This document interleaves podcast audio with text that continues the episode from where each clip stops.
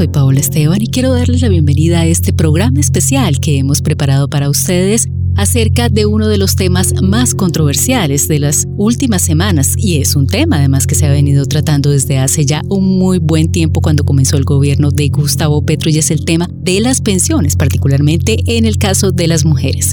Este programa especial se une en dos podcasts de mujeres, donde hablamos temas que son relevantes para las mujeres, y El Bolsillo, uno de nuestros podcasts estrella, y que sin duda trata temas de economía y todo lo que está sucediendo alrededor de este tema en Colombia.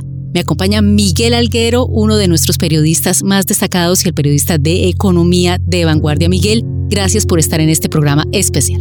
Gracias, Paola, por la invitación, pero también por abrir este espacio para que el podcast de mujeres con el podcast El Bolsillo de Vanguardia, el Sistema Informativo de Santander, hagan este programa especial para hablar sobre la sentencia, el fallo, la decisión de la Corte Constitucional sobre la pensión de las mujeres. De eso vamos a hablar en este episodio.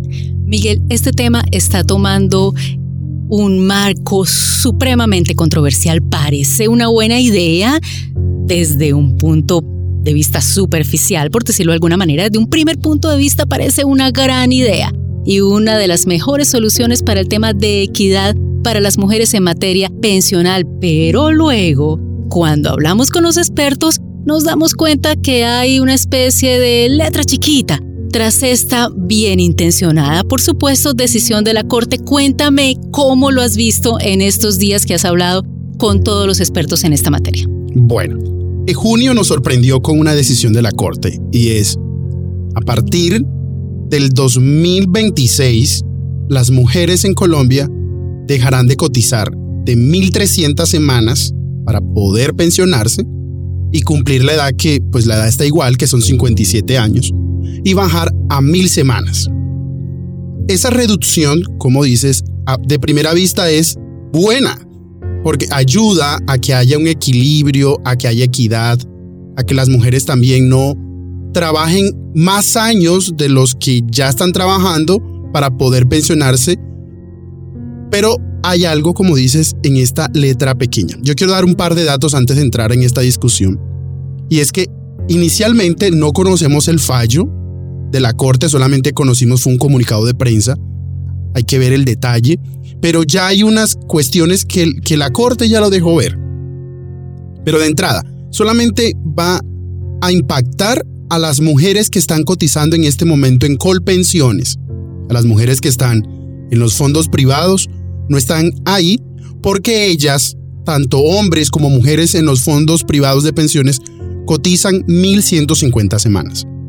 Habrá que ver cuáles son los argumentos de por qué si estas mujeres que están en colpensiones tienen el tope de 1.000 y las otras mujeres en los fondos privados tienen 1.150 semanas. Eso va a ser otra discusión.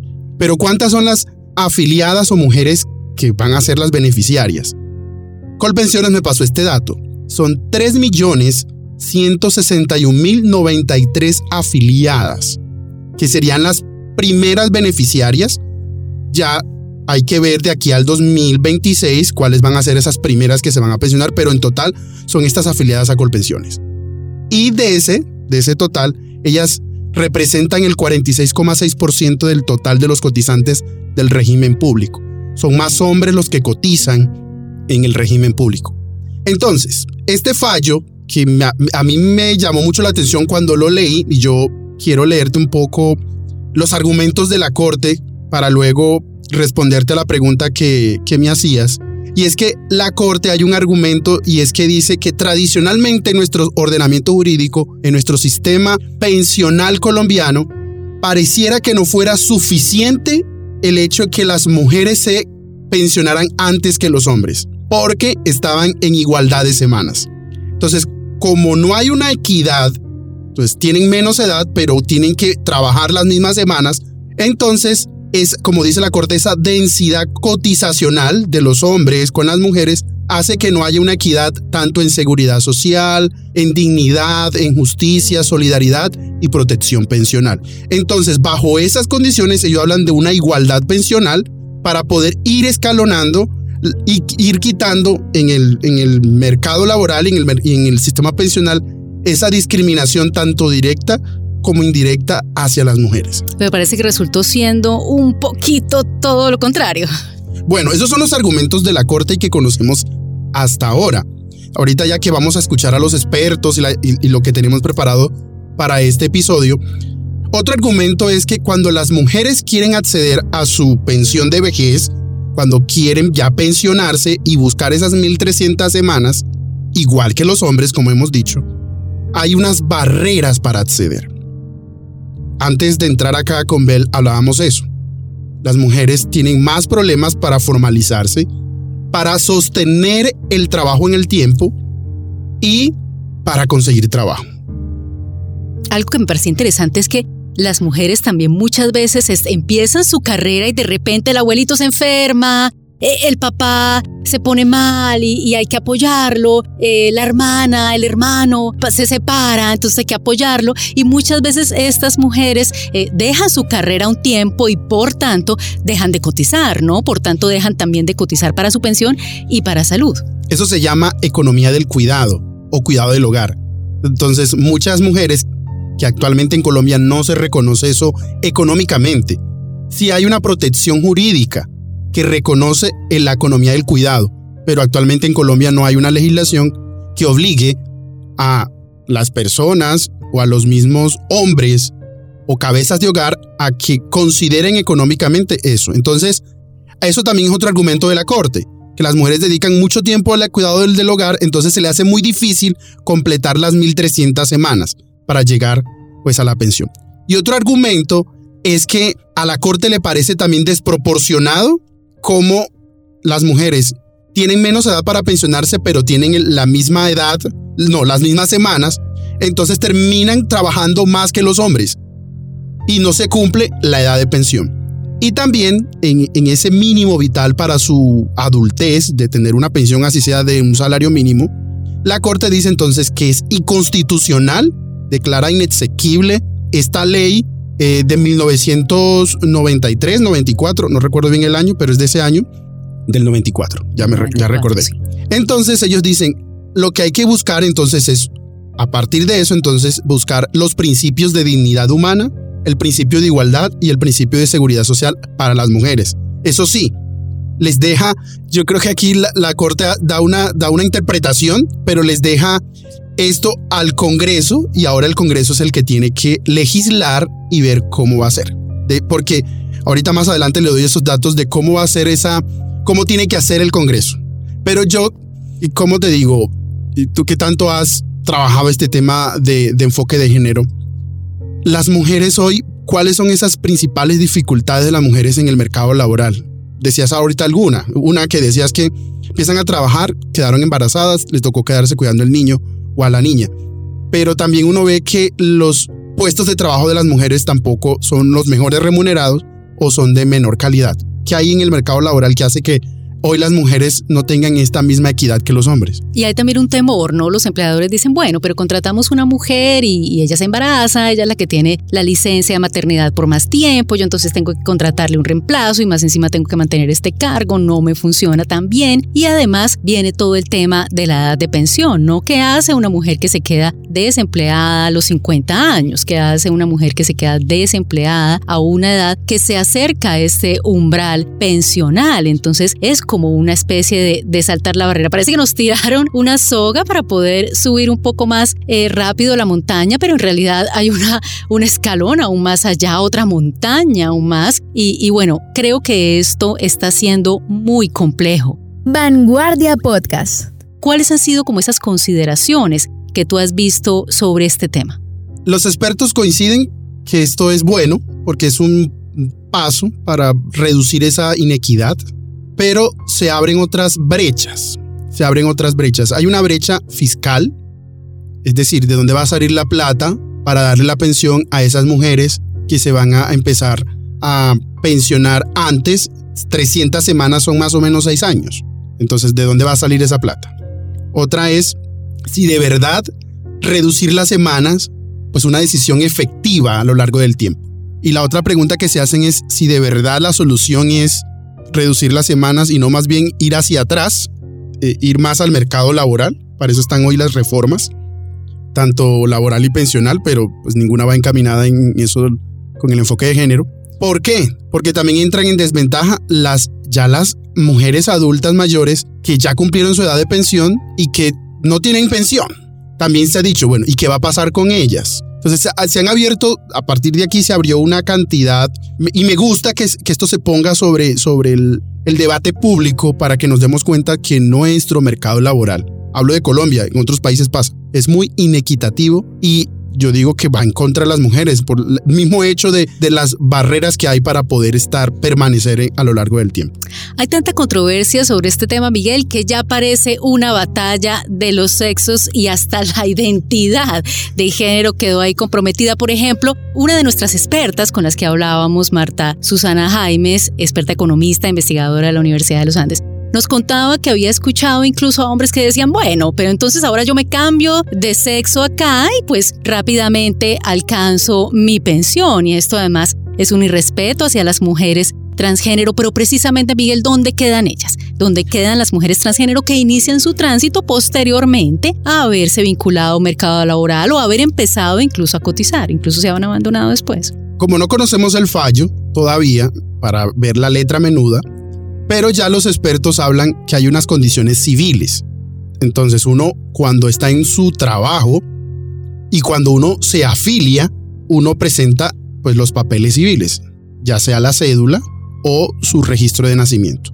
Si esta persona que ya está en su proceso, en su tránsito, en su transición, ya se autorreconoce y se reconoce y en su trabajo también ya la reconocen como mujer, ya puede eh, apelar o puede también eh, ser beneficiaria de, de, esta decisión ya de la Corte. Pero se necesita un sustento civil. Y aquí cuando hablamos de civil es que ante la Registraduría Nacional se soporte que en este caso es mujer, lamentablemente es así porque en estas cuestiones de pensión lo que se tiene en cuenta es cómo está uno registrado. Entonces miran el número de cédulas, cuántas semanas, cuál es la edad y cuánto ha cotizado. Eso, lamentablemente, hay una discriminación ahí, pero esas son las reglas de juego que nos da a nosotros tanto el sistema pensional como el mercado laboral.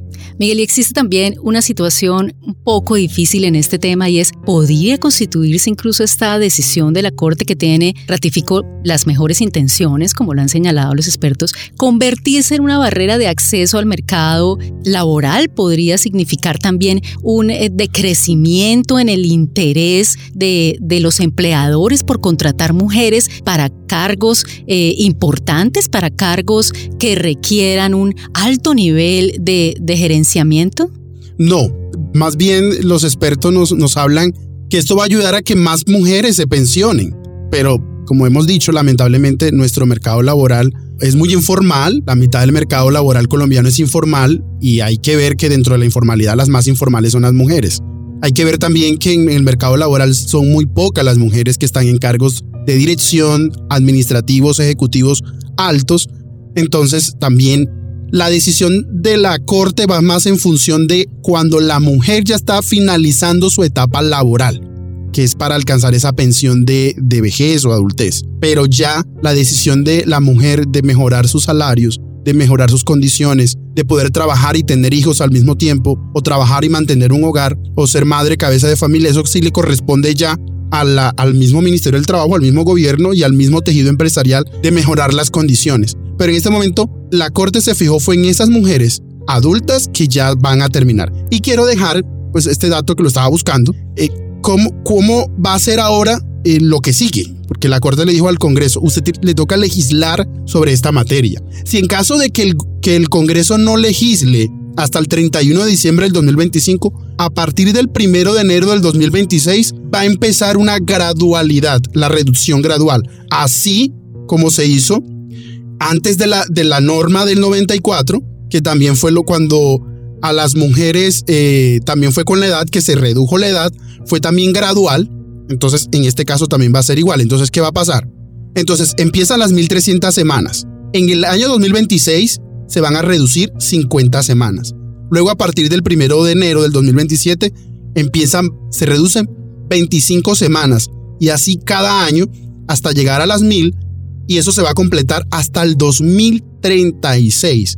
que va a ser gradual, progresivo, pues y, reconociendo también pues las mujeres en su actividad económica y como hemos dicho, sobre todo esas barreras y dificultades para acceder al mercado laboral, dándole tiempo al tiempo para que de aquí a allá hayan mejores condiciones. Vamos a ver si de aquí a allá hay mejores condiciones. Yo quiero dejarles estas dos reacciones de dos expertos.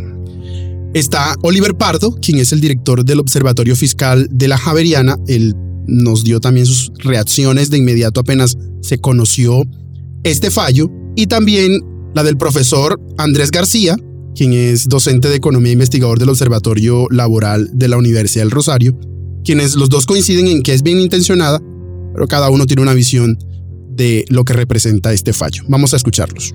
Hola, gracias. Soy Oliver Pardo, director del Observatorio Fiscal de la Javeriana. La sentencia de la Corte Constitucional es bien intencionada.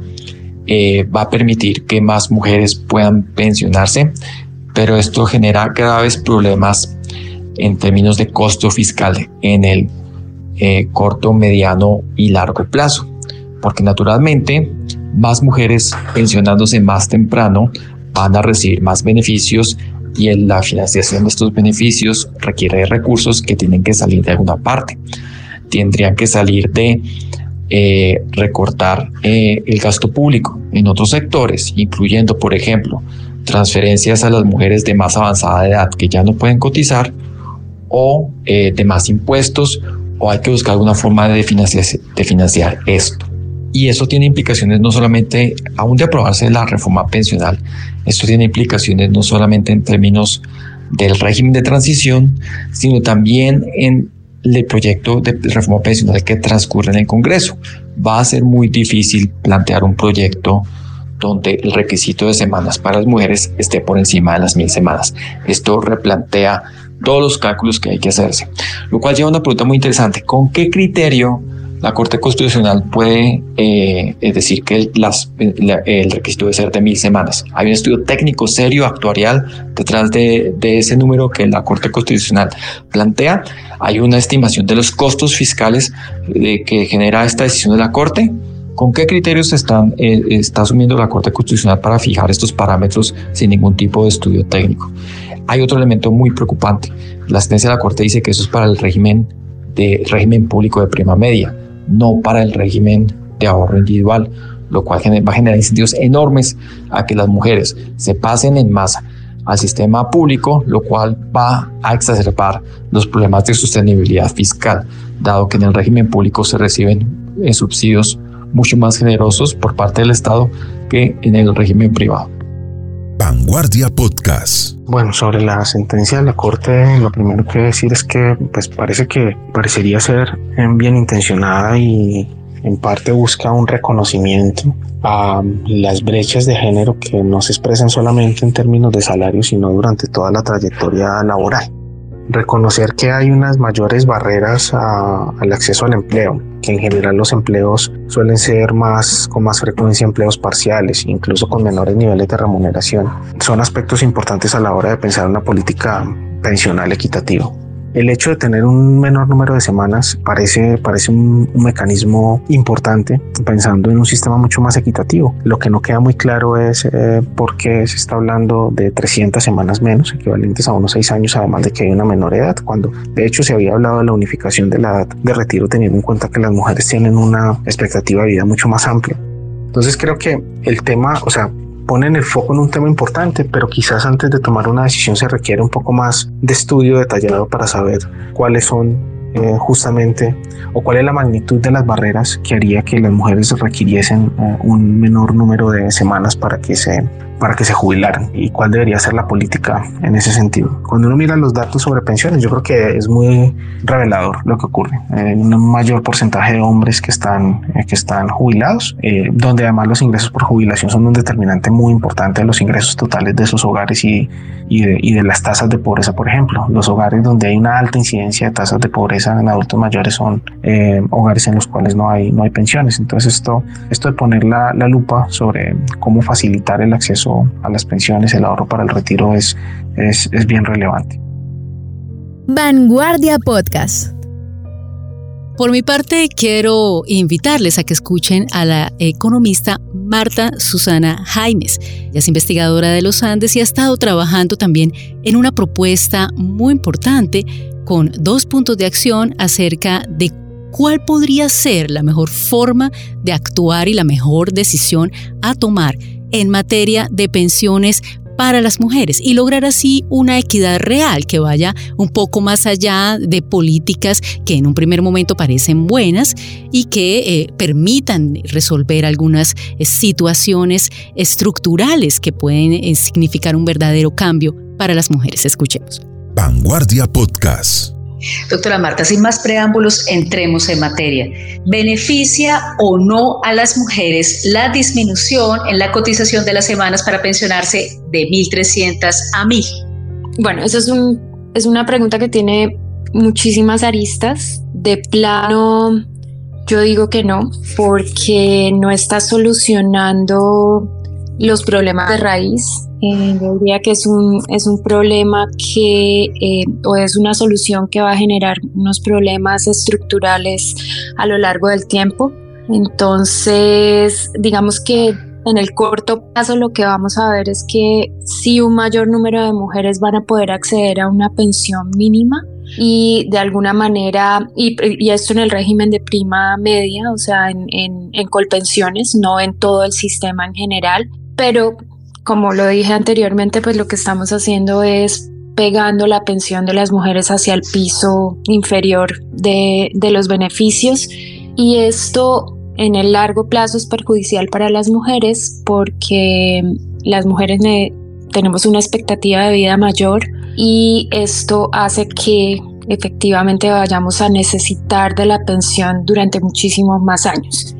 Y al bajar la edad, o sea, al tener una menor edad y al tener un, menor número de semanas cotizadas, estamos haciendo una combinación de, digamos, de extender el número de años en el que vamos a estar pensionadas y al bajar el número de semanas estamos bajando el tiempo de contribución al capital que vamos a expandir durante todos esos años. Entonces, eso lo que está haciendo es ponernos muchos más años con una pensión que puede llegar a no ser suficiente.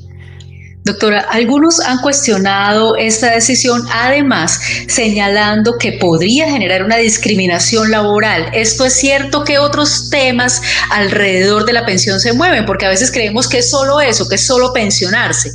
Pero ¿qué, temas se mueven alrededor de la pensión que no hemos alcanzado a comprender con esta decisión que para muchas mujeres y para muchas eh, organizaciones de mujeres es positiva?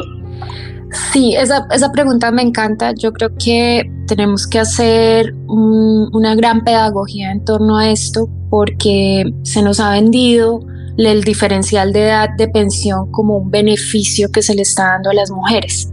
Y acá la pregunta es, ¿es un beneficio en virtud de qué? ¿Cierto? Y pues lo que respondemos y lo que en muchos momentos se ha dicho, esto es un, es un logro de los derechos laborales de las mujeres. Entonces ahí voy a, tomar esto como, bueno, si lo que estamos tratando de obtener es un beneficio laboral porque lo estamos buscando a través de la pensión y porque lo estamos buscando a través de la pensión en tiempo de contribución.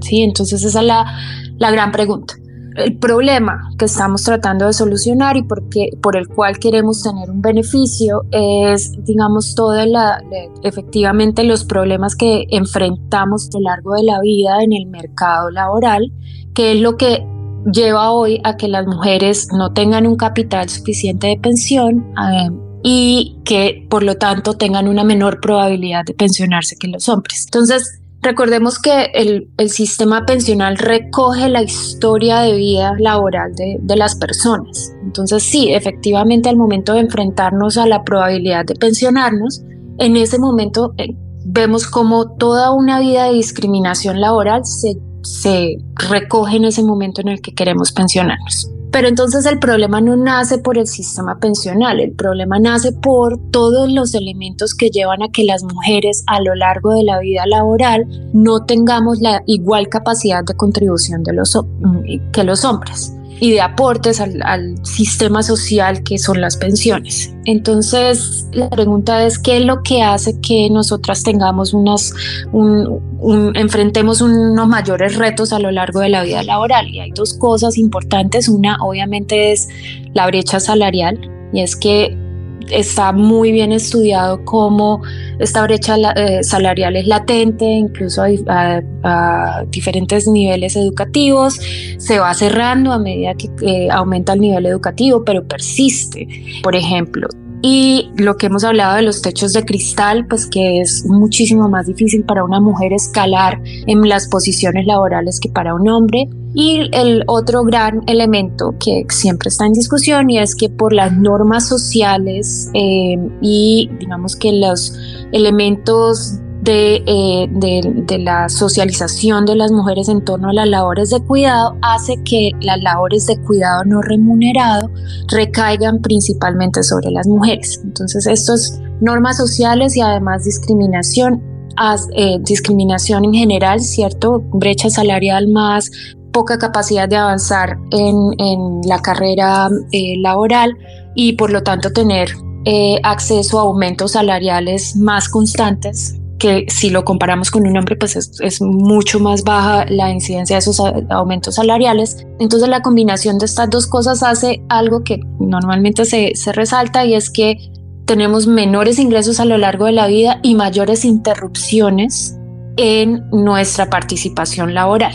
Entonces estas mayores interrupciones por lo general están ligadas a, eh, a momentos en que la mujer se retira de la fuerza laboral para asumir cargas de cuidado no remunerado. Y eso es lo que ha llevado a que eh, muchos movimientos digan, bueno, para poder compensar por estos dos elementos que se dan a lo largo de la vida laboral, eh, deberíamos tener una menor edad de pensión. Pero pues tenemos que partir de que eh, los problemas del mercado laboral no se deben solucionar a través del sistema pensional, porque lo que va a generar es un impacto digamos, que se revierte sobre el, mercado laboral. Y ahí voy a tu pregunta y es que desafortunadamente, pues si las mujeres están, se, están se están haciendo acreedoras de un beneficio en el sistema pensional, pues el mercado laboral puede asumir algunos elementos de discriminación a mí particularmente me preocupa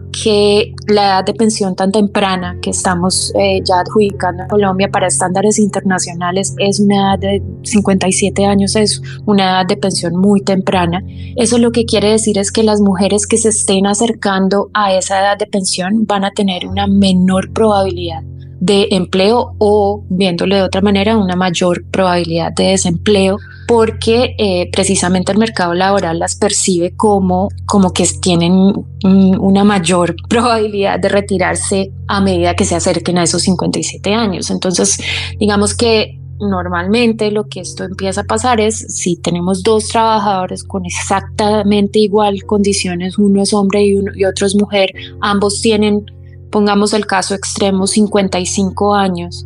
Entonces, pues el empleador al enfrentarse a esto, digamos, no, no es que esté diciendo que es un costo para, para el empleador que la mujer se vaya a retirar, pero sí el empleador lo va a ver como un riesgo emplear a una mujer de 55 años que existe la posibilidad que en dos años se retire. Entonces ahí va a decir, pues prefiero emplear al hombre de 55 años que al menos tengo lo voy a tener por lo menos siete años más y no dos años más como sería la mujer. Entonces, estas son, digamos, esas lecturas que empieza a hacer el mercado laboral que podemos llamarlas discriminación, ¿sí?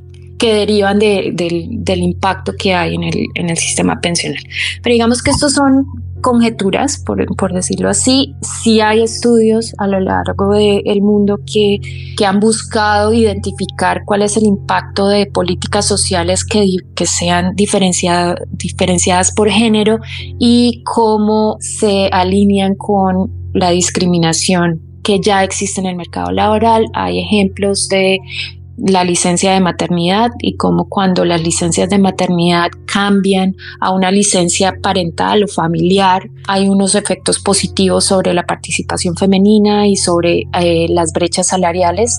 Entonces, esto es como la línea que hay un poco de, de, de pensar, bueno, a veces políticas que en el diseño buscan tener unos beneficios, cuando se mira el impacto o el resultado, desafortunadamente tienen los, los efectos contrarios. Eh, entonces, es, de ahí nace esa, esa, esa discusión sobre el efecto que puede tener en, en una mayor discriminación de esta, de esta diferencial de edad. Vanguardia Podcast. Se ha hablado mucho sobre el tema de las pensiones. Este ha sido sin duda un tema que este gobierno ha tocado, entre muchos otros, pero había anunciado que se necesitaban hacer reformas. ¿Por qué se toma esta decisión, doctora? Muchos y muchas mujeres también se, se, preguntan esto, ¿por qué se toman estas decisiones? ¿Por qué tomar esta decisión? ¿Qué es lo que está pasando con el sistema pensional en realidad, particularmente para las mujeres? Pues digamos, bueno, yo soy economista, no soy abogada. Para mí tiene sentido, o, digamos, es lógico que la Corte Constitucional hubiera tomado esta decisión, porque la Corte Constitucional está tomando una decisión de acuerdo a los derechos y la concordancia de la regla con, por ejemplo, de la regla de la edad con el número de semanas cotizadas, y eso, digamos, tiene tiene esa, esa coherencia y es lógico que, si hubiera, que la Corte hubiera ido en esa línea. El problema no es de la Corte, por ejemplo, el problema es de cómo como sociedad estamos definiendo el diseño de, nuestro, sistema pensional que por naturaleza es un sistema donde se, está, se están conjugando un gran número de acuerdos sociales. Y eh, nuevamente porque hubo ah, desde hace muchos, mucho tiempo han existido movimientos que han tratado de reivindicar este, estos, estas brechas que, eh, a las que se enfrentan las mujeres a través del sistema pensional. Eh, inicialmente cuando los sistemas de pensiones eran todos de beneficio definido, y sistemas de reparto donde pues hay una bolsa común digamos de, a, la que llegan todas las contribuciones y si hay una redistribución al interior cuando existían esos sistemas, cuando todo, todo el sistema pensional funcionaba así, tenía sentido que existiera un diferencial de edad. Y otra cosa que es importante resaltar es que en esos, en esos tiempos, pues obviamente digamos, las características de las familias eran muy diferentes, entonces por lo general había una conjugación entre, las, entre la pensión del hombre y la mujer, ya cuando las mujeres estaban eh, insertándose en el, en el mercado laboral. Entonces, en, esos, en ese momento, y esto es una historia que he leído anecdóticamente también de por qué, digamos, la historia de los diferenciales de edad eh, de pensión entre hombres y mujeres nace no por, no necesariamente por compensar a la mujer, sino también porque como en la mayoría de las, de, las parejas en cohortes anteriores, la diferencia entre el hombre y la mujer era alta, en promedio era siete años, algunas parejas más de, más de diez, y esto estoy hablando pues en general para el mundo.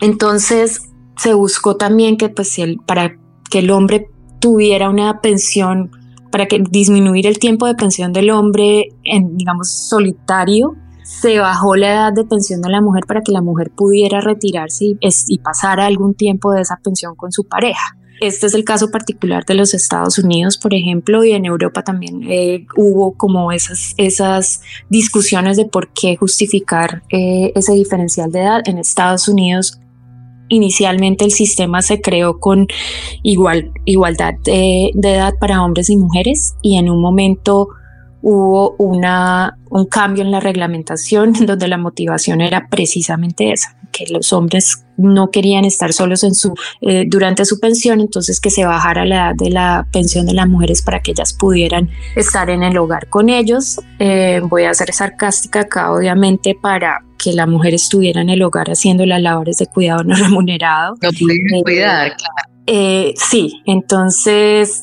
digamos que necesariamente esa, esa, esa historia de que es una reivindicación de derechos no es tan clara, ¿sí? la tomaron los movimientos, los movimientos laborales también eh, como una bandera, de nuevo pensando en que en los sistemas de reparto y de, y de, y de beneficios definidos sí hay una redistribución, pero eh, y en los sistemas de beneficios definidos pues no había una regla digamos, de cuánto era el tan clara de cuánto era el capital contribuido a lo largo de la vida versus los beneficios que se iba a recibir, que es precisamente la definición de, beneficios definidos. Entonces, en ese contexto sí tenía sentido y sí tenía el efecto deseado también, sí, sí había una redistribución desde los hombres que también mueren edad más temprana hacia las mujeres que se retiran más temprano y tienen que permanecer más tiempo que los hombres en, en, en el periodo de pensión. Ahora, en los nuevos regímenes, en los regímenes de cuentas individuales, eh, en los regímenes donde los beneficios están definidos por el capital ahorrado a lo largo de la vida eh, y no por una regla generalizada para todos, ¿cierto? Ahí es muy diferente la historia. Y incluso para el caso de Colombia, eh, si estamos disminuyendo el número de semanas en que las mujeres van a estar contribuyendo, estamos disminuyendo el periodo de tiempo en el que las mujeres van a estar eh, capitalizando su, su, pensión y por lo tanto estamos disminuyendo el valor de los beneficios que van a recibir en el periodo de pensión. ¿sí? Entonces hay dos efectos. En el régimen de prima media en este momento Estamos aumentando la probabilidad de que la mujer se pensione al bajar las semanas y al, al, al, hacer que concuerde el número de semanas con la edad en la que, eh, a, la que se, eh, a la que se tiene derecho a la jubilación. Pero estamos, como dije inicialmente, digamos que trayendo hacia el piso el beneficio de las mujeres, que lo que yo creo es que mm, lo más probable es que aumentemos la probabilidad de pensión, pero vamos a aumentar la probabilidad de pensión con eh, pensión mínima, que no es lo deseable. Nuevamente, si quisiéramos eh, ser más justos, y esto es diciéndolo claramente, ser actuarialmente justos, el, el, hecho de que las mujeres vayan a requerir la pensión por más tiempo también debería estar atado a que la mujer eh, contribuya por más tiempo para tener más capital. Ahora te voy a dar, por ejemplo, un, par de datos. Encontré un, un, trabajo de la Universidad de los Andes de Andrea López Rodríguez y ella hace los cálculos actuariales para estimar el número de años en que un hombre requiere la pensión si se, se, pensiona a los 62 años. Y por ejemplo, un hombre que se pensiona a los 62 años va a durar pensionado en promedio 21.43 años. Vamos, 22 años de pensión va a requerir eh, el hombre. Y para las mujeres, si la edad de pensión son 57 años, es, ellas van a necesitar la pensión por 30 años en promedio.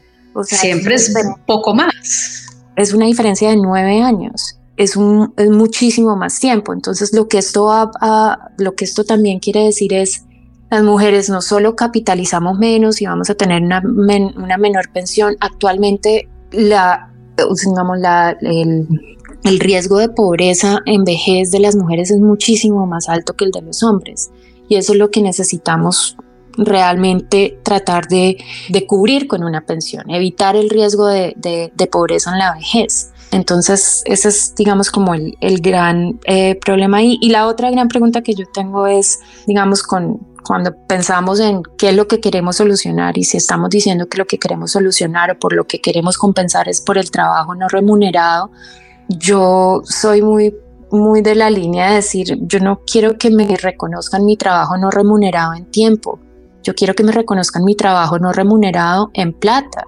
Si queremos crear unos bonos de cuidado, creemos unos bonos de cuidado que sean monetarios, donde, listo, esa, esa, si yo me retiro de la fuerza laboral para ejercer una labor de cuidado, que esa labor de cuidado se reconozca monetariamente y vaya al al, a, la, a, la, contribución de pensión, de manera que capitalicen el tiempo.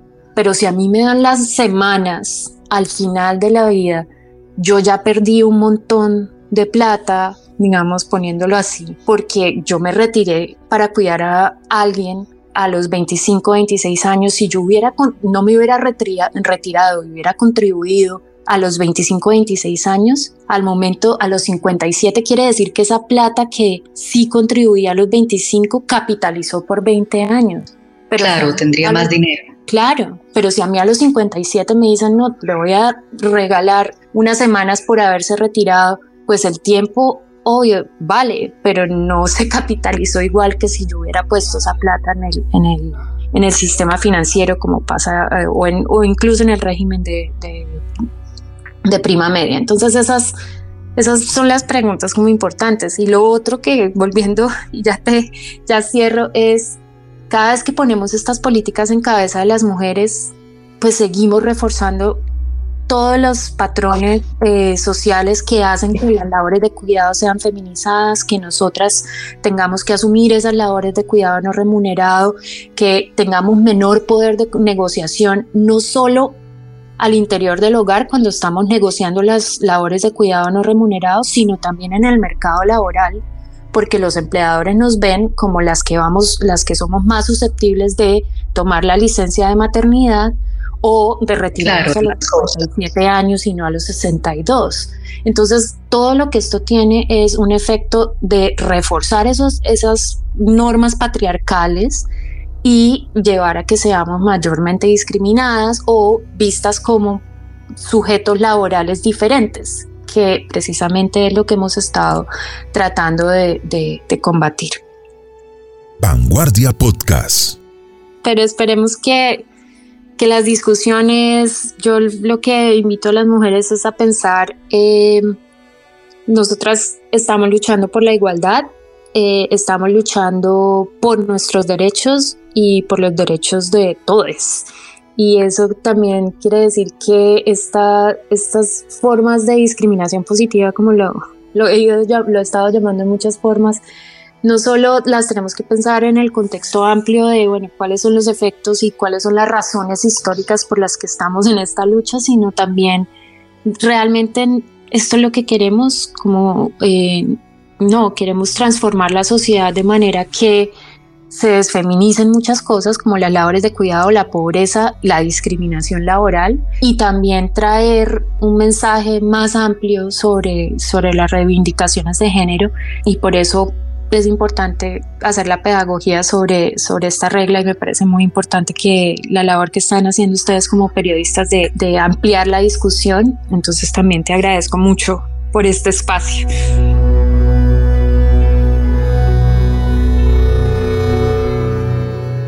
Miguel, para finalizar, cuéntame qué crees que va a pasar en materia de este tema en los próximos meses y podrá el Congreso echarse esta carga o hay demasiado embrollo en este momento.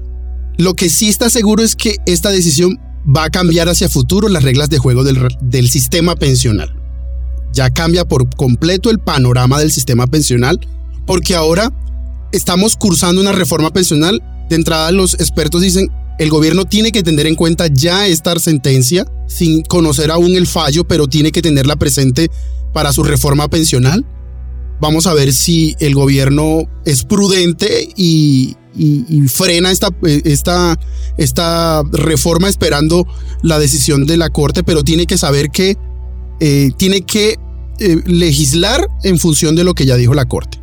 Lo otro es que el sistema pensional también va a tener una carga más. Esas 300 semanas de esas mujeres hay que buscar de dónde va a salir esa plata, porque son seis años menos de cotización. Entonces, la sostenibilidad financiera del sistema y las proyecciones financieras del sistema pensional también ¿Qué va a pasar con, el, con, con, con, la sostenibilidad? Eso es otra pregunta. ¿Qué va a pasar hacia el futuro?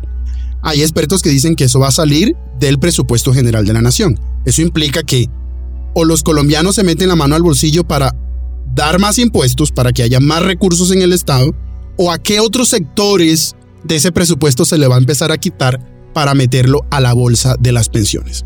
¿Qué va a pasar también? Las mujeres, pues con, con, esta, con esta decisión, con este fallo de la Corte también, tienen que ir pensando, como lo decían algunos expertos ya consultados, y es que las inequidades del, del sistema no solamente son pensionales, entonces también tendremos que esperar un poco más, como te decía, de aquí al 2036, si esas inequidades y brechas se han reducido. Eso también esperemos a ver qué va a pasar de aquí a estos 10 años más o menos.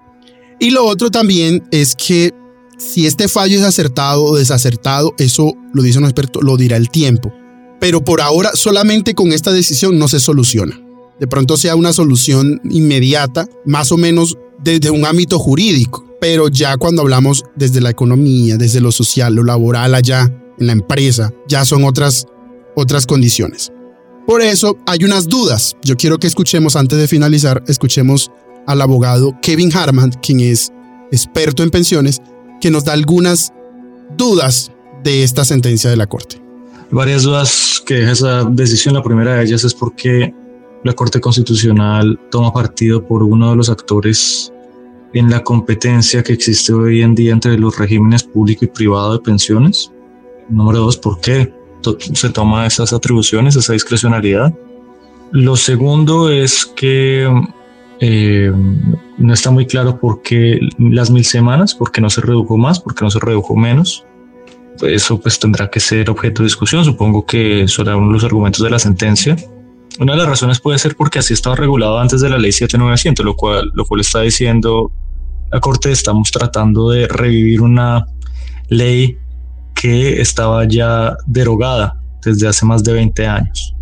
Claro, lo fiscal pues también es muy importante porque si llega a quedar la regulación tal cual la Corte la está previendo, pues podría crear un boquete muy grande con pensiones en la medida en que la gente, la, digamos, la mitad de la fuerza laboral colombiana, que son mujeres, pues no le cabe, no le quepa ninguna duda, van a ser beneficiadas en caso de trasladarse a Colpensiones. Eso implica que con las reglas que existen hoy en día, eh, Colpensiones pues vaya a subsidiar las pensiones más altas, por ejemplo, y en el caso de las mujeres que no se alcanzan a pensionar por no lograr ni siquiera las mil semanas de de requisito de contribución, pues les van a devolver unos aportes eh, solamente ajustados con la inflación. Es un error.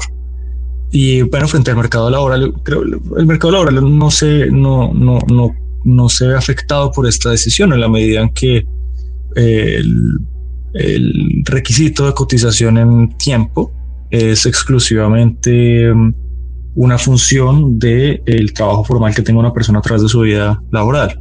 Si se hubieran eh, aumentado las tasas de contribución, se habría podido tener un impacto en el mercado laboral, en la formalización de los trabajadores, etcétera.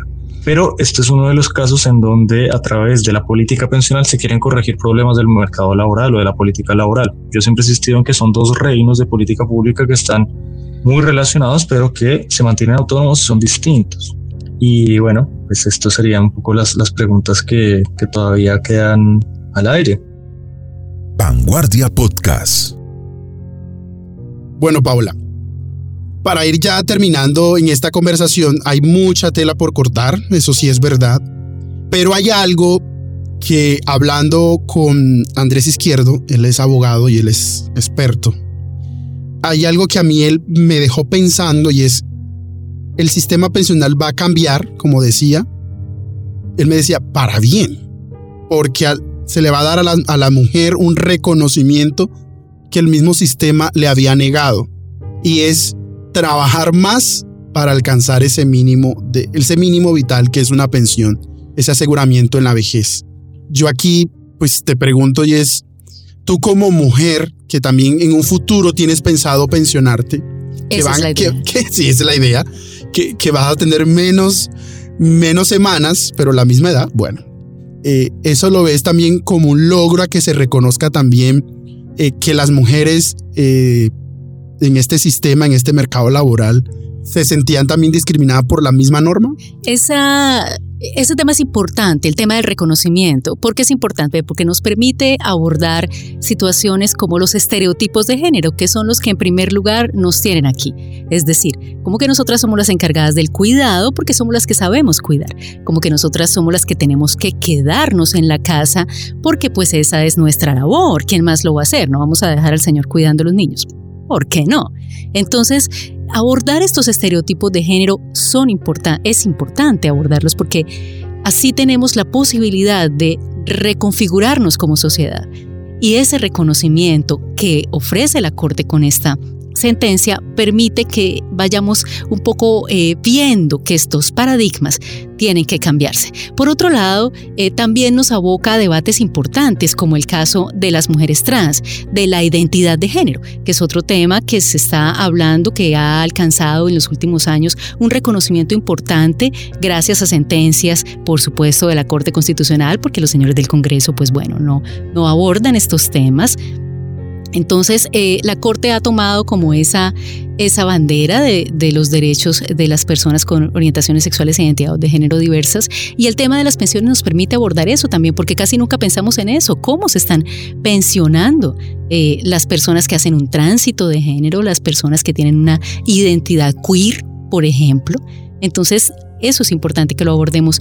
Pero también es importante que reconozcamos eh, que como sociedad tenemos que estar dispuestos a dar el paso adelante, es decir, más allá eh, de pensarnos en una medida que busque un reconocimiento simbólico, también es importante que encontremos dónde están esos vacíos estructurales en el mercado laboral, en las brechas sociales, dónde están esas situaciones que nos ponen en desventaja eh, ante los hombres en diversas situaciones de la vida. Para organizaciones como ONU Mujeres hacen falta todavía, Miguel, 100 años para que alcancemos una equidad que se materialice.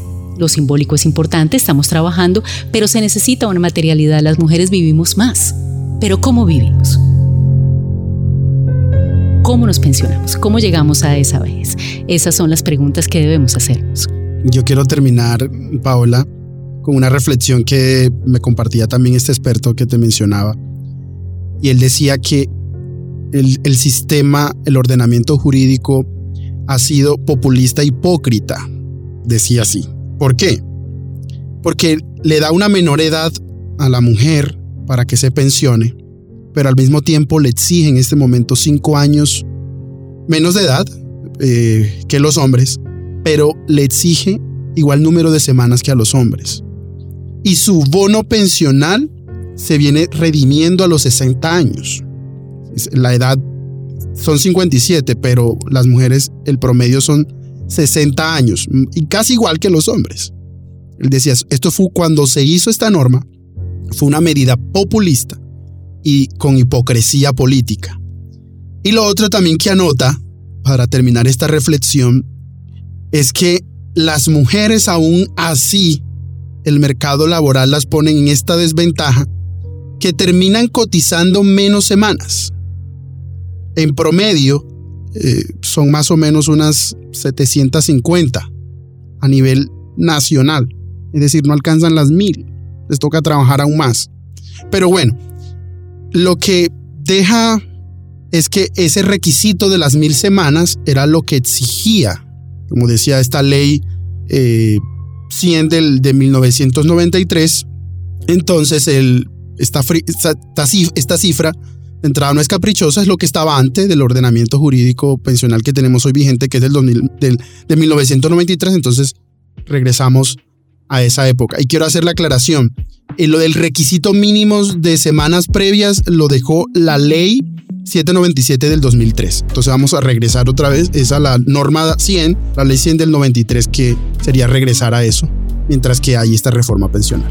Vanguardia Podcast. Pues ojalá nuestro ordenamiento jurídico con el paso de los años se vaya dando cuenta también de la independencia de la mujer, que la mujer se vale también por sí misma, que no necesita tener a un hombre para poder acompañarlo en una edad pensional pero también que nuestro, ojalá nuestro ordenamiento jurídico también le reconozca a la mujer, eso yo espero estar vivo, cuando algún día eh, nuestra sociedad y el mercado laboral les reconozca tantos años a tantas mujeres que se han, han dejado de estudiar en el pregrado o el bachillerato o un posgrado. Han dejado de materializar sueños propios como emprender, como montar su propio negocio. O han dejado de buscar otras alternativas en su crecimiento tanto profesional como personal por quedarse cuidando a un abuelo, a una abuela, a un hermano, a una hermana, a un familiar cercano, a sus propios hijos, o atendiendo su hogar para que su esposo pueda trabajar y que ese trabajo, porque es un trabajo, no se reconozca económicamente. Porque también, como decía Paola, sí es un reconocimiento simbólico, pero la mujer al recibir esos recursos le da también aún mayor libertad y autonomía financiera para no depender de los demás. Así es, Miguel. ¿Nos despedimos? Nos despedimos. Muchas gracias a quienes nos escucharon en este programa especial de los podcasts de bolsillo y de mujeres para hablar del tema pensional en el área de las mujeres y la equidad de género. Síganos escuchando en nuestros podcasts a través de nuestras plataformas digitales.